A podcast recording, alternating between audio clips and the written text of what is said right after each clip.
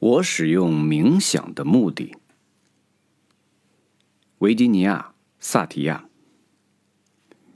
人们常常问我，我使用各种冥想法的目的是什么？可以说，冥想这件事是综合性的。我的理念所包含的一切，其基础都在我的冥想之中。反之亦然。我的冥想中的一切都与我的成长模式学说密切关联，并为之奠定了基础。换言之，对我来说，所有这些冥想都是为右脑成长、为自我的内在成长而抛下的锚。这样的冥想一定要是积极的，并完全由我们自身中直觉的灵性的部分来指引。当我引导或指导一次冥想时，我会触碰身心之中各种各样的领域。首先，我会走向自我之中直觉的或感觉的部分；接着，我转向身体部分，例如呼吸，将呼吸和放松连接起来。我想做的事情之一，就是告诉人们。学着有意识的呼吸和放松，我们就会获得一种充满力量的感觉。对我而言，呼吸和放松等同于力量。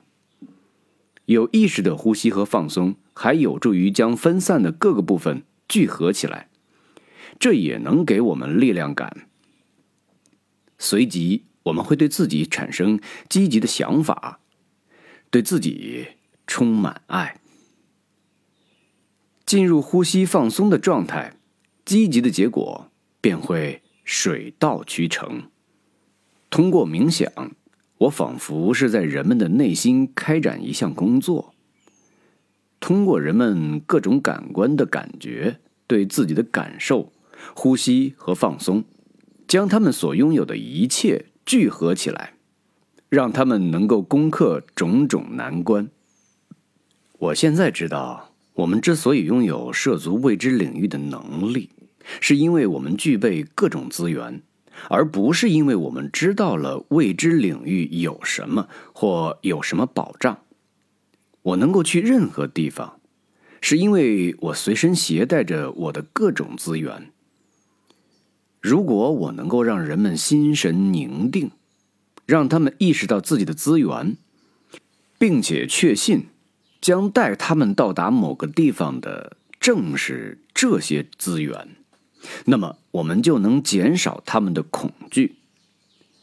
在我的各种冥想中，心神宁定是为整合所做的准备。整合需要植根、锚定和拓展，而不是只有旅程和想象。我在所有冥想中想要实现的。是人们对自我价值的更强感知和对自我力量的充分信任。为此，我总是在整合上下功夫，使用整合的方法来完成一种转换，从自我中认知的部分转向直觉的部分。我发觉，直觉的部分是一切的发端，而认知的部分所做的只是为我们所拥有的东西赋予形式而已。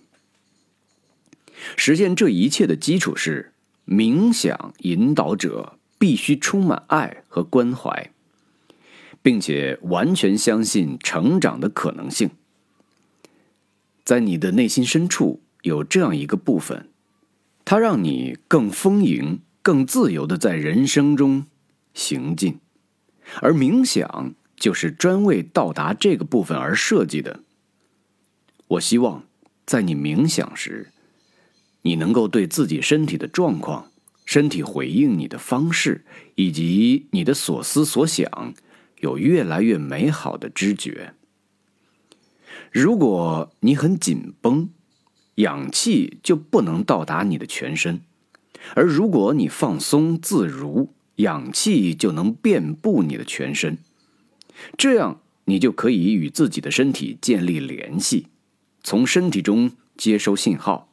当你的身体紧张时，你接收的信号大部分都将是消极的，如果你能够通过呼吸放松身体，那么你就可以很快的将身体恢复到积极的状态。这不是一种概念，而是一种现实的体验。当你呼吸并放松时，你的身体更有机会获得健康，而你作为一个决策者，也更有可能做出更为正确的决定。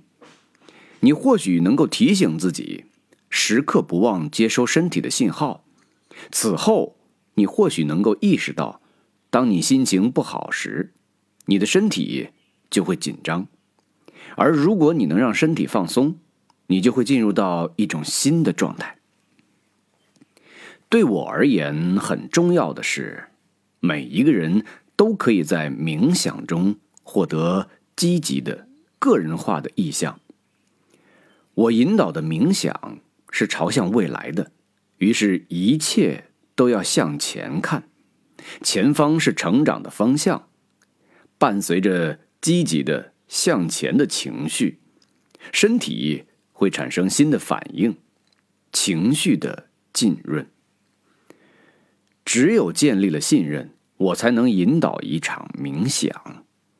通常在一场冥想开始之前，我会和人们分享这次冥想是为了什么，然后鼓励他们尝试这种冥想。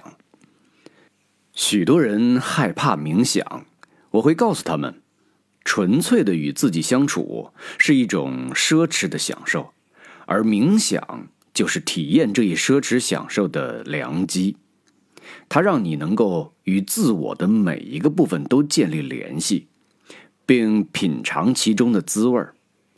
我还让他们记住，无论什么时候，无论在发生什么，无论以任何方式，只要他们想停下来观望或观察，他们都可以停下来。